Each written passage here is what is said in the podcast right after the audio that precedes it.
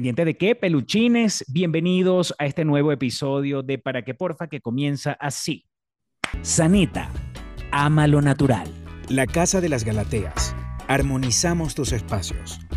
Rey Beauty Art. Simplemente adictivo.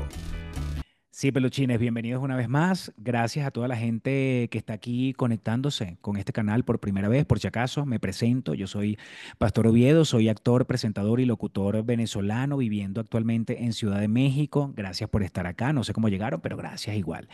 Y a toda la gente que normalmente visita este canal, gracias por estar aquí nuevamente. Gracias a toda la gente que está chateando ahí en pleno estreno de este episodio que está súper interesante. Les voy a pedir de una vez que se suscriban suscriban al canal, es muy importante para mí. Mira, te lo digo con un tono así suavecito, suscríbete, suscríbete al canal, no te cuesta nada. Ahí está el botoncito rojo, demasiado sencillo suscribirse, eso me ayuda muchísimo y si tú quieres colaborar conmigo, bueno, lo puedes hacer, esa es una de las formas de hacerlo. Si cuando, si te gusta el video cuando termine, este, regálame un like. Si me lo quieres regalar antes también, bienvenido ese like. Sí, eh, te voy a pedir especialmente que actives la campanita de las notificaciones para que te avise cuando hay un nuevo video y que me dejes un comentario. Me interesa muchísimo saber qué piensan, no solamente del tema, sino del canal, de mí, de lo que sea que les esté pasando en la vida. Yo los leo todos y los respondo todos. Así que sería buenísimo que se tomaran su tiempito en escribir un comentario de lo que sea que quieran.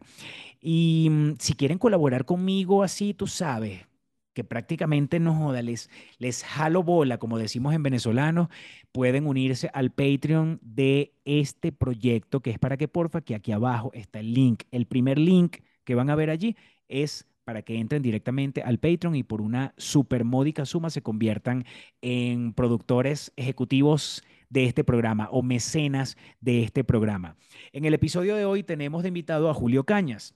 Él es conferencista, asesor y educador en, el tema de finanzas y de inversiones. Tiene un podcast muy interesante, súper recomendado.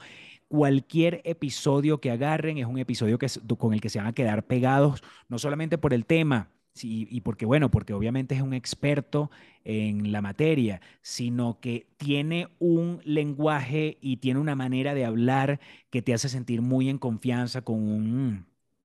Eh, eh, lo, como que los términos tan técnicos están presentes, pero siempre de una manera bastante digerible. En el programa de hoy estuvimos hablando de, mm, como fue bastante general, pero todo, por supuesto, alrededor del tema del bienestar financiero, este, dónde invertir, em, las inversiones o las decisiones inteligentes que deberíamos tomar, hemos tomado o no hemos tomado con nuestro dinero, eh, la relación con el dinero, eh, la enseñanza, lo importante que es tener los, eh, las metas claras. y nada, es como un abreboca a este inmenso mundo del tema de las finanzas y de las inversiones, la relación de los niños con el, con el dinero y con las finanzas también. Eh, yo espero que lo disfruten. No se olviden suscribirse, regalarme un like y eh, activar la campanita de las notificaciones para que les avise cuando un nuevo video y por favor dejarme un comentario. Este es Julio Cañas, que lo conocen en Instagram como arroba Julio Finance o Julio Finance y tiene este podcast que se llama Despierta tus finanzas. Como les dije, está todo aquí abajo. Hay link para cada cosa, para entrar a su Instagram, para entrar a su podcast y nada, espero que lo disfruten. De verdad, gracias y déjenme sus comentarios. Entonces, Julio y yo acabamos de conectarnos hace un minuto o menos y estamos aquí como eh, explicando por qué nuestros caminos están coincidiendo en este momento. Yo estaba a punto de decirle que tengo un problema con las tarjetas de crédito. Pero realmente no, no quiero, no quiero ser tan específico. El tema, vamos a, vamos a ponerlo un poquito más general. Yo llegué a tu perfil porque yo estaba buscando algún tipo de asesoría que me sacara de este hueco y de esta duda que tengo. Y no voy a negar que es un tema con las tarjetas de crédito. Porque, bueno, creo que las tarjetas de crédito, si no las sabes manejar, te pueden volver loco.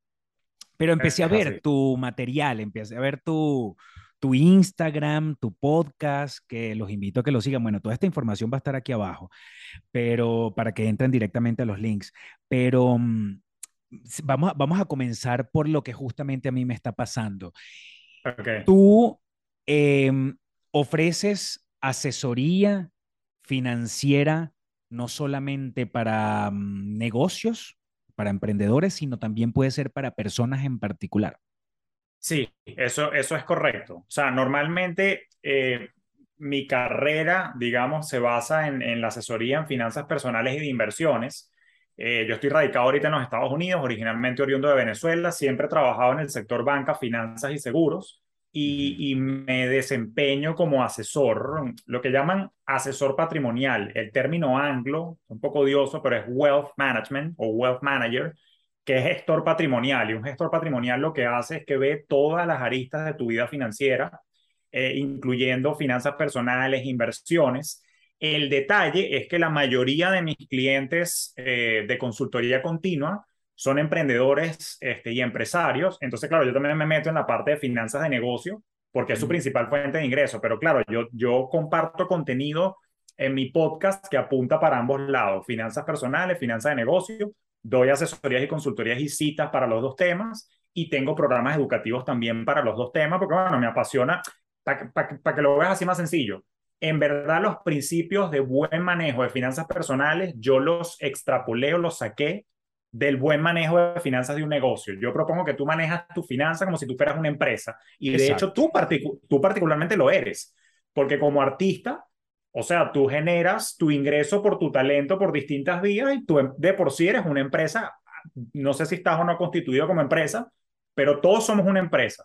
Inclusive, las personas que están empleadas también son una empresa, con la diferencia que tienen un solo cliente, su empleador. A eso, a eso vamos a llegar en algún punto, porque tú cuando hablas de inversión, yo hay veces que, que digo, una persona que trabaje para una oficina, un corporativo y que tenga un sueldo fijo mensual, esa es una persona que también tiene la opción de tomar en cuenta el tema de la inversión o solamente debería ser para personas que eh, trabajan por su cuenta, que no tienen una entrada fija de dinero y que necesitan invertir por, no sé, para, para, para de repente mejorar su bienestar financiero o simplemente para tener más seguridad y todo eso.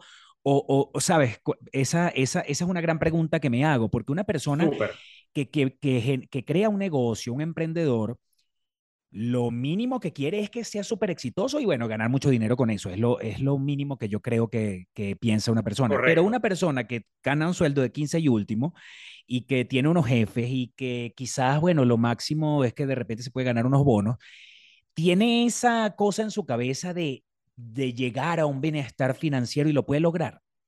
Sí, debería tenerlo y la respuesta es un grato sí, sí, sí lo puede lograr. Fíjate una cosa, eh, cada quien tuvo una ruta de vida desde el punto de vista de monetizar y hacer plata distinto. Yo, si bien es cierto que promuevo mucho el emprendimiento, como me gusta decir, no soy emprenazi.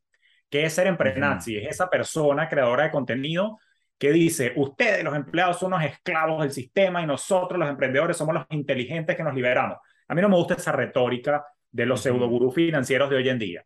Pana, si tú eres feliz haciendo tu carrera corporativa, échale bola, yo te apoyo. Eso sí, sé el mejor en lo que haces, es lo único que te voy a pedir, porque cuando eres, tratas de ser el mejor en lo que haces, te ascienden o consigues un mejor trabajo donde ganas más. Una de dos, subes. Entonces, lo cierto es que todos vamos para viejos, vamos a partir de esa premisa, y la capacidad productiva, coño, la energía, el cuerpo, el cerebro, brother, no es el mismo a los 50, 60 y 70, y uno tiene que prepararse con tiempo para esa etapa que llaman el retiro. Lo que pasa es que lo pongo entre comillas, porque de repente tú no te quieres retirar, de repente tú te vacilas tu, tu carrera artística y tú dices, no, pana, yo voy a estar como Iván Losher, no joda, viejito y arrugado echándole bola.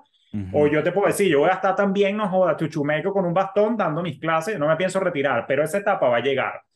Pero probablemente en esa etapa yo no voy a tener la misma energía que tengo ahorita y de esa manera yo tengo que prepararme. Entonces la respuesta es, un empleado también tiene que ocuparse de su futuro y con una buena administración financiera, siempre buscando ganar más por la vía del incremento salarial, de los bonos, del cambio de trabajo donde me paguen más. Y te lo, eso sí te lo digo de pana, aun cuando estés trabajando en vía corporativa, creo que es sano tratar de generar otra línea de ingreso con algo. Eso te permite tener capacidad de ahorro, siempre y cuando no te vuelvas loco, porque, ay, coño, como gano más, tengo una vida más cara, ¿no? Ya va, llévalo con calma, para que el excedente, cada vez que ganes más plata, lo inviertas también para tu futuro. Entonces, siendo empleado o siendo emprendedor o siendo freelancer, autónomo, como lo quieras llamar, o sea, mata tigre, como quieras decirlo, todos tenemos que ocuparnos de nuestro futuro e invertir en nuestra versión futura a través de la inversión pasiva, que son vainas que explico yo en mi podcast también. Ahora, eh, nosotros, o sea, estás hablando de, del futuro y eso me hace pensar que de repente nosotros nos empezamos a preocupar más por nuestra situación financiera y, y, y nuestro futuro cuando ya tenemos cierta edad. Eso me hace preguntarme por qué en la escuela, por lo menos en, de donde nosotros venimos, que es en, de Venezuela, ¿por qué nunca se enseña a los niños en la escuela algo que tenga que ver con finanzas? O por lo menos yo no lo recuerdo. Me, me, metiste por una ruta, una ruta oscura de conversación, pero ahí te voy con una teoría de conspiración. La ignorancia es un mecanismo de control. bueno, pero... Nosotros o tenemos sea, ya cierta edad y yo no sé si, si hablas del, de, te refieres como al mismo sistema desde, hace, desde toda la vida. Sí, sí, me refiero a eso, me refiero, re, recuérdate que el, el, te lo digo como profesor, se me sale aquí el profe, que o sea, soy, profesor universitario también, además de ser asesor, yo, eh, recuérdate que, o, o, te lo aclaro a, y a quien nos escucha, el sistema educativo nuestro data de la era prusiana, donde básicamente querían crear un mecanismo de control de la sociedad donde eh, tú fueras instaurando o inculcando obediencia en la, en, la, en la población y entonces, bueno, te entrenaba y te dejaba libre los veranos para que fueras a atender la cosecha con tu papá y tus abuelos.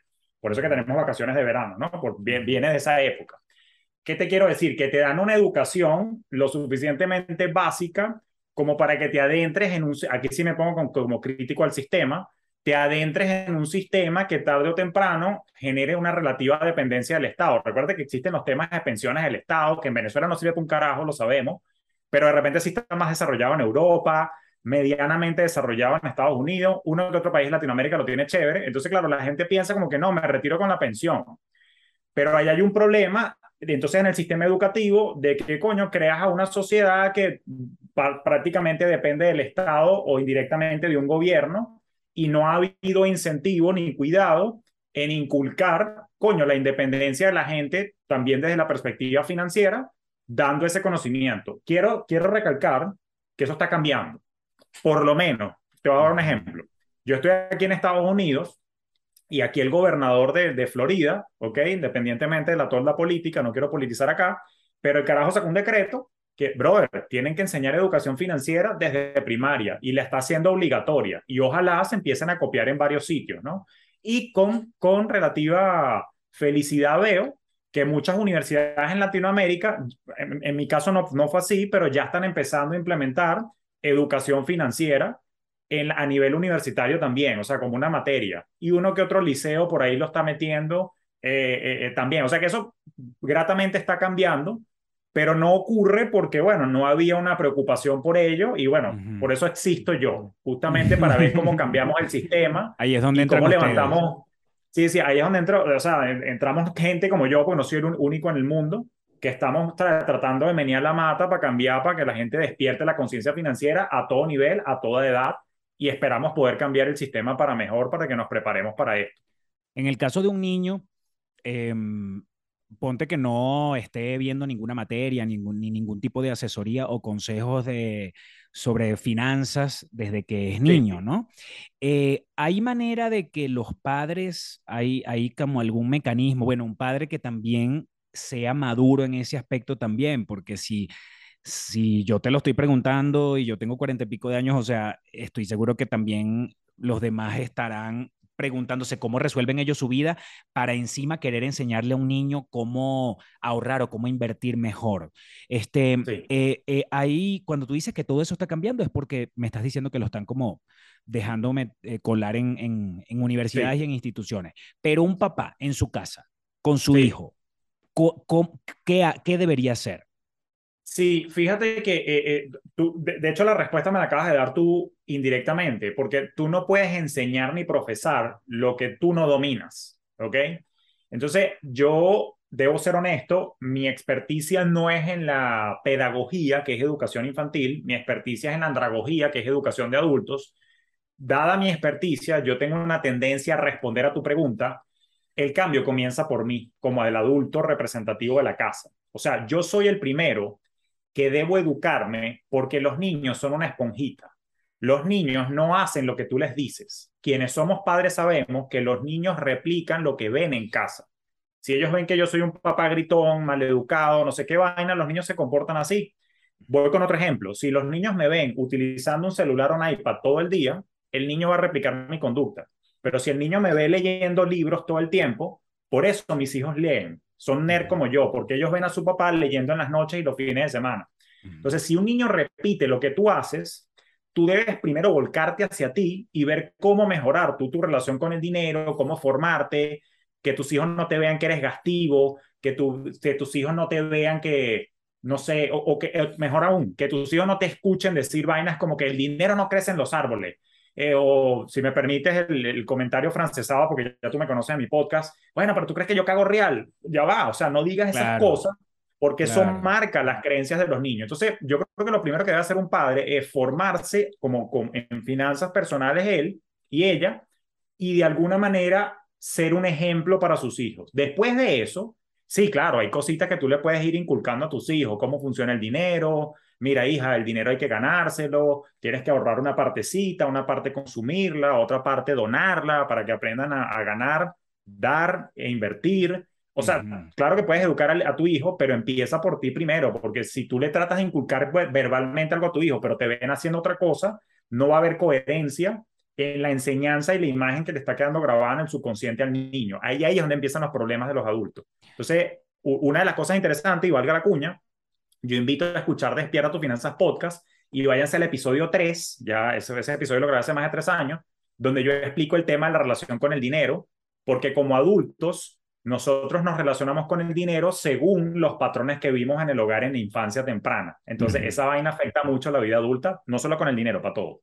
Sí, yo, yo puedo decir por experiencia propia y muchas veces lo repito y lo, y lo, y lo agradezco también a mi papá por llevarme al banco a abrir una cuenta de ahorros cuando yo tenía, qué sé yo, como 6, 7 años. Yo estaba demasiado pequeño y recuerdo perfectamente ir con él, que los dos abriéramos una cuenta, él me dio mi libreta, me dieron una alcancía en el banco.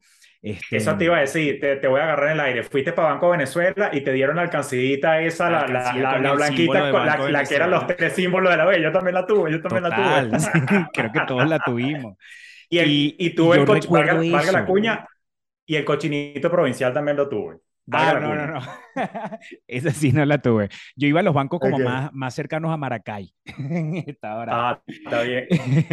Ya, va, espera un este, momento. ¿Tú eres de Maracay? Eso no lo sabía. ¿Tú eres de Maracay? Sí. No me jodas, yo soy de Maracay también. No sabía eso. Qué alegría. Yo soy de Maracay, de, orgullosamente dividida mi infancia entre la cooperativa y la soledad. Ah, coño, qué bueno. Bueno, fíjate tú, que, qué pequeño el mundo. Cuando yo nací, nací en La Soledad, vivía en un edificio que se llamaba Hábitat 24, diagonal al centro comercial regional, y después me, me, fui para Calicanto. mil veces por ahí. claro.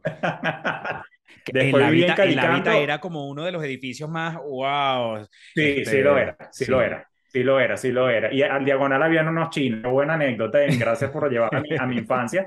Pero me mudé, de cuando empecé para sexto grado, me mudé a Caracas, así que yo estaba dividido, mi, infancia fue dividida entre Soledad, Calicanto y Caracas. Ajá, ¿cómo se llamaba el restaurante chino de la esquina? Que quedaba ya en plena Avenida Las Delicias. China... Quedaba en plena Avenida Chinatown, creo que era la vaina. Yo creo que era Chinatown.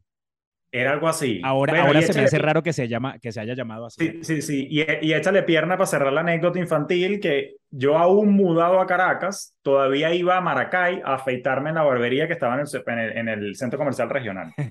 Saludos a Víctor, mi barbero, si me escucha. Espérate, y también tenías el pez dorado ahí cerquita. Tenías el pez dorado. Es correcto. Y el Chinatown. Mira, qué, buena qué casualidad.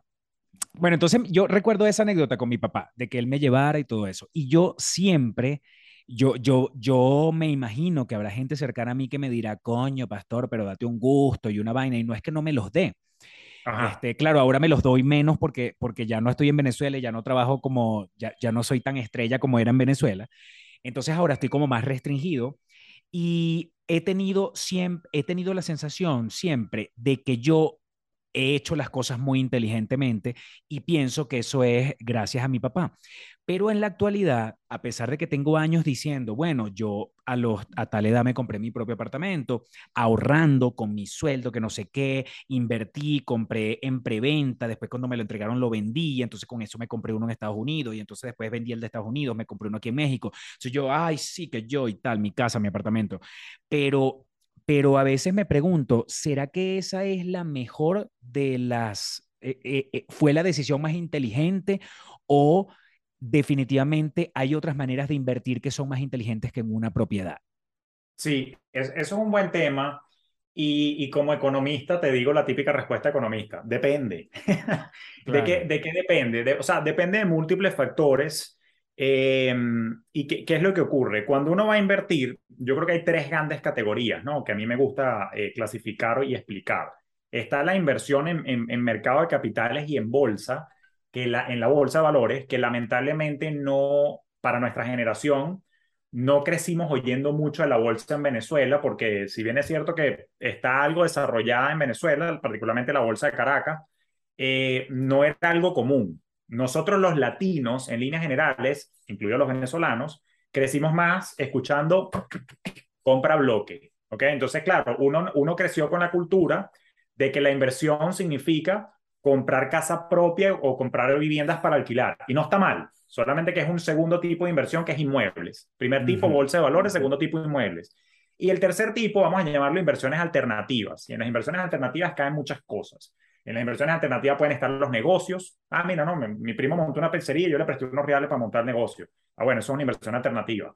Bitcoin, criptomoneda, eso es una inversión alternativa. Hay arte, es una inversión alternativa. Piezas de arte, por ejemplo, este Romero Brito, es una inversión alternativa.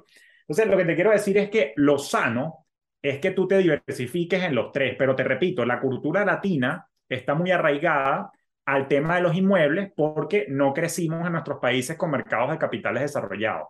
No está mal hacerlo de los inmuebles, o sea que no cometiste ningún error, solo que bueno, hiciste lo mejor que pudiste con lo que sabías. No me quiero desviar mucho, pero siempre hay que sacar bien la cuenta porque cuando tú inviertes, el fin último es tener un ingreso pasivo, que eso te genere plata, flujo de caja, que no dependa de ti. Entonces, la gran pregunta, y te pongo a dudar, ¿ok? Sin ánimo de ponerte contra la espada de la pared, pero yo siempre le digo a la gente, ¿tu casa propia pone plata en tu bolsillo? No, porque tú vives ahí. Y entonces, coño, se jodió la secadora, cámbiala, se jodió el aire, se jodió el compresor. Eh, los que vivimos en casa, por ejemplo, en Miami, coño, que hay que cambiar las canaletas, que hay que cambiar la vaina. Entonces, no, no siempre, no estoy diciendo no compres casa, que no quiero que se malinterprete mi mensaje, estoy diciendo es la definición técnica de una inversión es algo que ponga plata en tu bolsillo sin que dependa, de inversión pasiva, quiero decir, sin que dependa de ti. Entonces, claro, en mi caso personal, yo desarrollé mi carrera en torno al tema de la inversión pasiva en la bolsa de valores, que es un dinero que tú vas poniendo para el futuro, en acciones, en ETF, en cosas esas que explico yo en mi podcast, en mis programas, de forma tal de que eso en el futuro te dé un flujo de caja y tú puedas vivir de eso. Aunado a ello, está bien también invertir en inmuebles, pero siempre y cuando también puedas tener, que, por ejemplo, coño, compré un apartamentico y lo alquilé, tipo estudio y lo tengo alquilado. Y con lo que me pagan, se paga la hipoteca y de paso me sobra plata. Perfecto. Eso es una inversión que también es válida, pastor.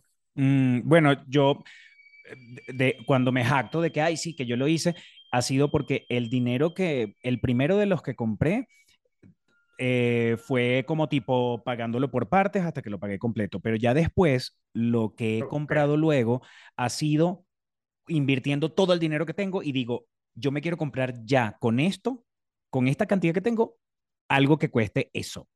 De manera que yo no le deba a un banco, de manera que yo no le deba a nadie. Entonces, bueno, eh, por eso por un lado, pero segundo es como, me pregunto, cuando uno es, cuando uno es chamito, este, y de repente tenías la alcancía, cosas que tengo todavía, o sea, por culpa de mi papá, yo todavía tengo, yo tengo un cochinito en el baño, tengo un cochinito en el cuarto y tengo yo toda la, en diciembre una, una visita fija es ir a los mercados a comprarme mi cochino. Este, em, es más inteligente eh, guardar el dinero, aunque sea en una moneda fuerte, como por ejemplo dólares, o comprar algo que después lo puedas vender y le, y le ganes. Sí, excelente pregunta. Mira, tienes que hacer las dos cosas, o sea, tienes que ahorrar e invertir. Una de las cosas que quiero que quede clara acá en nuestra conversación es que se construye patrimonio y libertad financiera. Libertad financiera en el entendido que tienes cosas que te dan plata y tú puedes trabajar porque quieres y no porque tienes que hacerlo en algún punto, ¿no? Eh, ¿Qué es lo que ocurre? Tienes que hacer las dos cosas. Tú tienes que ahorrar e invertir. El detalle es, bueno, Julio, ¿hasta dónde ahorro y cuándo empiezo a invertir? Entonces, yo creo que tú ahorras y tienes el dinero ahorrado sin hacer nada, sin comprar nada, sin invertir, que es lo que yo llamo, yo le llamo colchón de tranquilidad por un tema de programación neurolingüística, tú lo conoces como un fondo de emergencia, ¿ok? Uno tiene que tener un fondito, por si acaso. Entonces, ese fondito, dependiendo de tu oficio, puede ser 3, 6, 9 o 12 meses de tus gastos corrientes. Todo depende de tu oficio. Eh, mm. Mientras más arriesgado sea tu oficio, por ejemplo, si eres emprendedor, yo diría, coño, un emprendedor debería tener un año de gastos fijos guardados por si acaso el negocio se viene a pico y no produce ni un centavo. Pasó en la pandemia, mucha gente se le vino abajo el modelo de negocio. Pero de repente si tú eres un empleado, no sé, eres ingeniero petrolero y trabajas en un pozo en Texas, que tú consigues rápido así trabajo en caso que te voten, con tres meses es suficiente. ¿Ves el ejemplo? Entonces, tú tienes que ahorrar y tener acumulado, o por ejemplo, en tu caso, que eres artista y vamos a suponer que estoy inventando, corrígeme, bienvenido.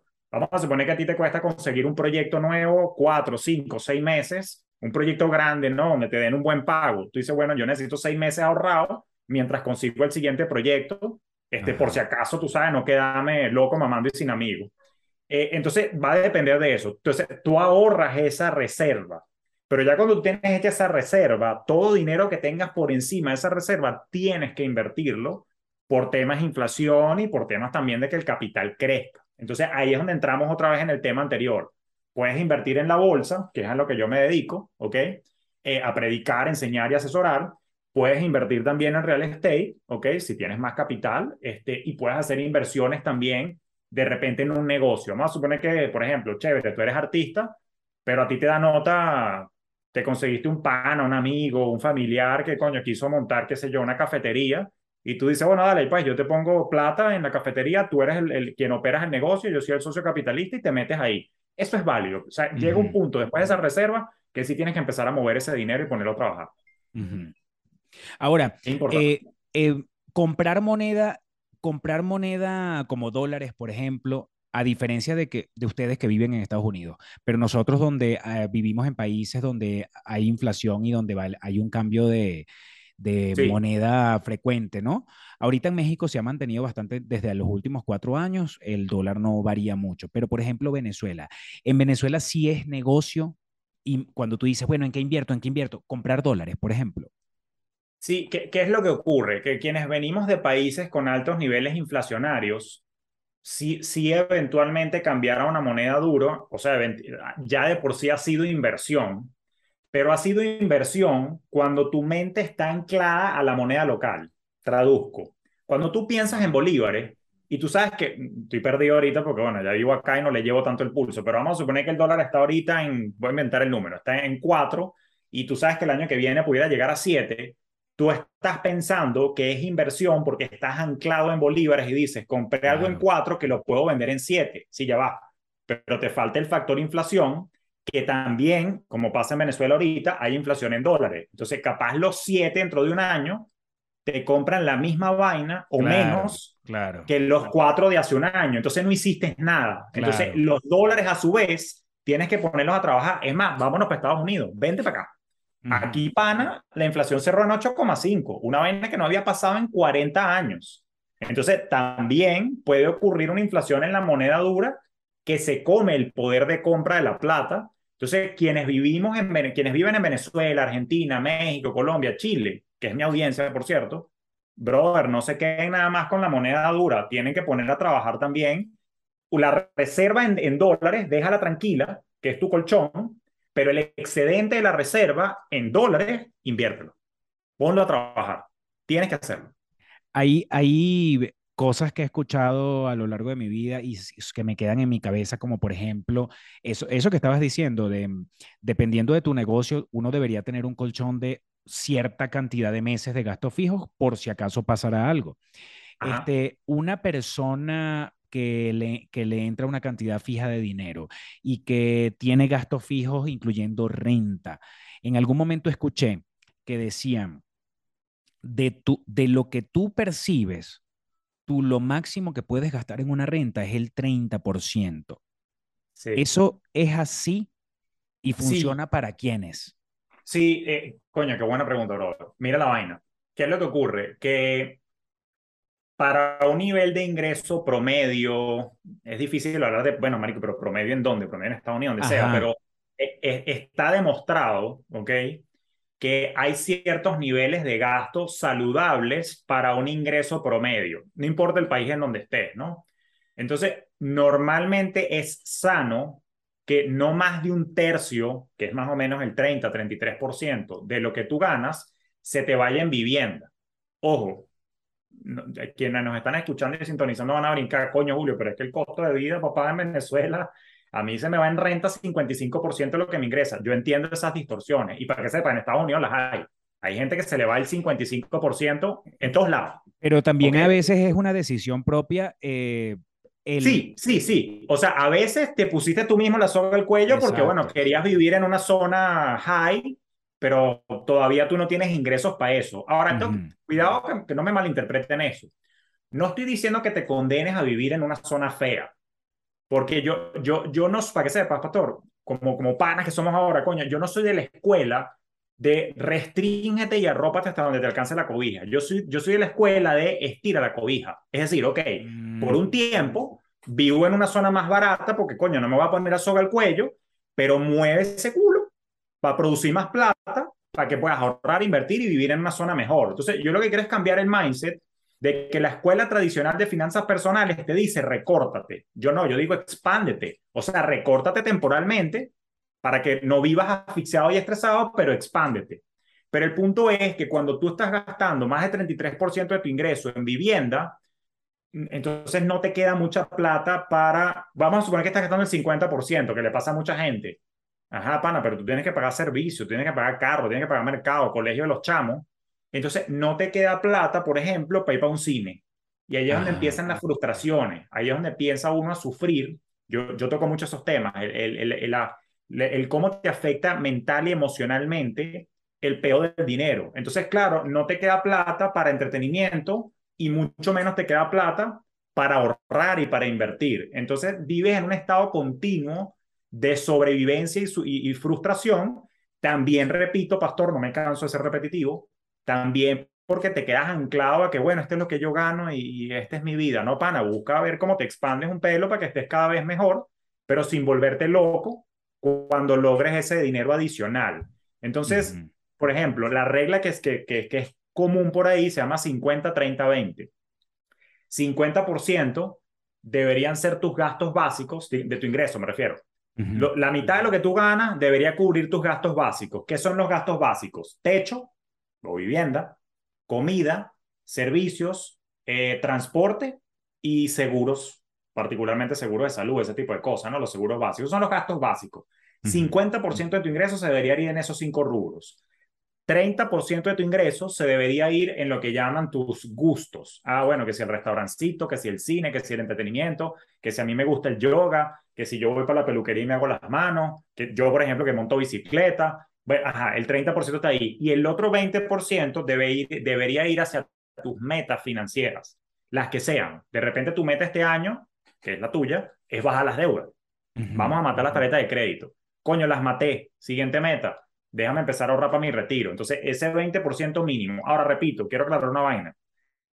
Te, lo quiero poner con un ejemplo matemático. Eh, vamos a suponer que tú ganas mil dólares ahorita vamos a para redondear el número, 50% quiere decir 500 dólares. Ahora, hay personas que pagan, por ejemplo, 500 dólares de renta. Si tú pasas a ganar 2.000, es decir, duplicas tu ingreso, no quiere decir necesariamente que te tienes que ir para una casa que cueste el doble, que antes era 500 y ahora 1.000. Lo que te quiero decir es que la regla 50-30-20 es para, para organizarte al inicio, pero a medida que produces más, si tú duplicas tus gastos también, no estás haciendo un coño, vas a vivir igual de ahorcado. ¿Me, estoy explicando? Sí, sí, sí, claro. Cuando incrementas tu ingreso, está bien que te mudes para algo más chévere, pero que no necesariamente sea el doble, para que puedas tener capacidad de ahorro. Y cuando ganas ya no mil ni dos mil, sino diez mil, coño, sigue viviendo en la casa de 2.500, pero ahora tienes más plata para ahorrar y para invertir. Ese es el mindset y la manera en cómo tenemos que irnos desarrollando para deber alcanzar esa llamada libertad financiera.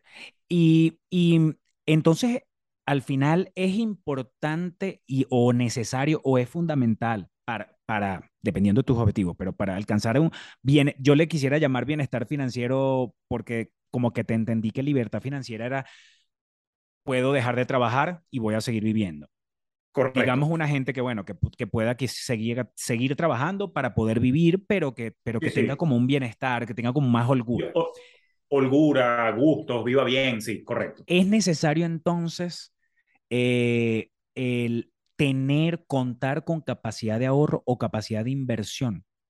Sí, definitivamente, definitivamente, porque es que es un tema también de diversificación, o sea, tú no puedes depender siempre de una fuente de ingreso que sea tu negocio o que sea tu trabajo, porque la vida pasa, de repente uno se enferma, la economía cambia, etcétera, y tú quieres tener otra cosa que te ayude a estar mejor con ingreso adicional, que es ingreso pasivo por las inversiones, o que en su defecto, si pierdes tu trabajo en el futuro, dentro de 10 años, 15, 20 años, 30 años, o pierdes tu negocio, o simplemente vendes tu negocio porque no quisiste seguir haciendo eso, tengas algo que te ayude y no te sientas en la obligación o necesidad repito, de trabajar. Yo no me veo retirado en verdad, o sea, yo aún, con plata probablemente me veo haciendo todo esto, pero sabiendo que, bueno, que si me provoca no hacerlo o el cuerpo no me da para hacerlo, tengo eso. Entonces, no podemos dejar de lado, porque creo que el error es creer que vamos a tener siempre la misma capacidad productiva y la historia nos demuestra que no es así. Ojo, viejo, velo con tus padres, velo con los míos, velo con los padres de cualquiera de nosotros. Que coño, que por más que se le echaron bola toda su vida, pero hoy en día bueno, no sé tu caso, yo voy a hablar por mí, no se prepararon para el retiro y los hijos que tenemos ya a cierta edad somos los que con cariño pichamos plata para atrás para que los viejos de uno estén bien. Sí, no sé si es tu caso. Es mi caso, porque en el caso de mis padres, lo único es que cada uno tiene casa propia. O sea, mis padres son divorciados y cada uno tiene casa propia. Entonces, hasta ahí llegó y eso es lo que, eh, o sea, eso es como el que yo he percibido. Yo quiero tener una casa propia, bueno, ya la tengo y luego, ¿y ahora? Y ahora bueno, que tengo la casa ese es, el caso, ese es el caso de mi mamá. Hola mami, por si me estás viendo, te amo.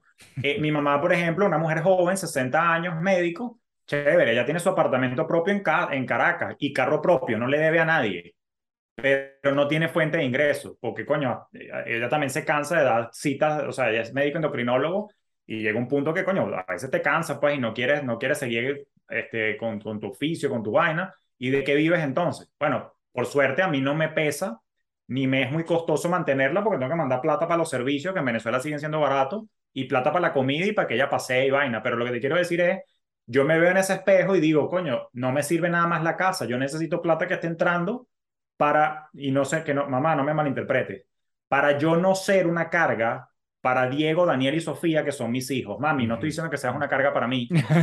Eh, pero, no, ella te entiende y cualquier cosa la llamas primero. E, ella, ella, no, ella me, ella me entiende porque ella sabe de lo que estoy hablando y ella dice como que, coño, es verdad, eh, mi, tu papá y, mi papá ya murió. Tu papá y yo no tuvimos esa visión y no entendimos porque no teníamos la educación y no había un Julio Finance por ahí alborotándonos la cabeza para que despertemos. Ella lo sabe, o sea que no, no, no hay ofensa por ahí en lo que estoy diciendo, pero eso nos pasa a todos los hijos latinoamericanos, o sea, por múltiples razones, todos terminamos encargándonos a nuestros padres, lo hacemos con amor, pero yo no quiero ser una carga para mis hijos, pastor, no quiero serlo, o sea, yo quiero tener dependencia y que los chamos huelen para que ellos puedan, si yo llegué hasta cierto nivel, coño, yo impulsarlos para que ellos lleguen a otro más arriba que yo, como lo hizo mi mamá conmigo, por cierto. Claro. Ahora, bueno, para, para finalizar, porque esto, esto fue como un poco de todo, pero yo creo que sirve perfectamente para, para esto, yo normalmente le pregunto a la gente que es experta en un tema con la que hablo sobre literatura o sobre, qué sé yo, aplicaciones, si es que existen, para que la gente pueda este, acercarse más al tema. Y en este caso, tú eres, tú eres autor, eres podcaster, o sea, ¿a dónde tiene que ir la gente que está viendo este programa para lograr su objetivo financiero? Mira, pana, yo creo que la recomendación más sencilla es, si quieres aprender finanzas más humanas y en criollo, o sea, vete directamente para Despierta tus Finanzas Podcast, donde te recibo con cariño. Hay cualquier cantidad de episodios donde toco todos los temas desde una óptica bien llana, bien sincera, bien a este nivel entre panas, no como economista, así con una verborrea que nadie le entiende. Vamos a empezar por allí, este, porque yo entiendo también que no todo el mundo lee y no tienen por qué, pero de repente en la colita para llevar a los chamos al colegio, cocinando, pasando coletos, haciendo ejercicio, coño, te hablo al oído este, de, de unas finanzas bien chéveres, entonces los invito a que vayan por allá para que vayan saboreando un poquito lo que necesitas saber para poder echar para adelante. ¿Cuántos productos tienes, además de tu podcast que es Despierta tus finanzas? Sí, bueno, tengo toda una, una, amplia gama también de programas. Está el programa básico de finanzas personales que también se llama igual que el podcast Despierta tus finanzas. Después está el siguiente nivel que es para aprender a planificar tu futuro que se llama Despierta tus ingresos. Para los dueños de negocio tengo uno que se llama Despierta tu negocio. Y bueno, después de los infoproductos está el tema de mis consultorías y mis asesorías también para, tanto de finanzas personales como de negocio. O sea, tengo multiproducto, desde lo gratis, que es el podcast que aprendes que jode, hasta lo pago para la gente que quiera que la lleve de la mano en el proceso de transformación, incluyendo los programas educativos. Bueno, Julio, gracias por este rato. Yo creo que esto fue un buen abreboca para que la gente se empiece a interesar en esos temas y los que son papás también que de repente busquen de qué manera le empiezan a tocar esos temas también a sus hijos. Eh, gracias por este rato, gracias por este espacio. Ya ustedes saben que eh, Julio está en Instagram y está en todos lados, está en Spotify y en seguramente en cualquier plataforma de donde ustedes escuchen sus podcasts. Así que síganlos. Gracias, Julio. no, vale, gracias. Gracias por la oportunidad y bueno, seguimos en contacto, hermano. Seguro, seguimos en contacto a partir de ahora. Gracias, un abrazo, bye. Peluchines, de verdad, espero que les haya gustado este episodio. Yo creo que aquí hay una cantidad de material que lo tocamos como muy genéricamente o muy en general. Em, yo creo que más adelante tendremos otros, otros episodios con Julio Finance para hablar de temas un poquito más específicos. Eh, gracias por estar acá. No olviden regalarme un like si les gustó el video, suscribirse a este canal, por favor, por favor, por favor, suscribirse y dejar un comentario también. Gracias, Peluchina. Nos vemos en el próximo episodio. Bye. Sanita, ama lo natural. La Casa de las Galateas. Armonizamos tus espacios. Rey Beauty Art. Simplemente adictivo.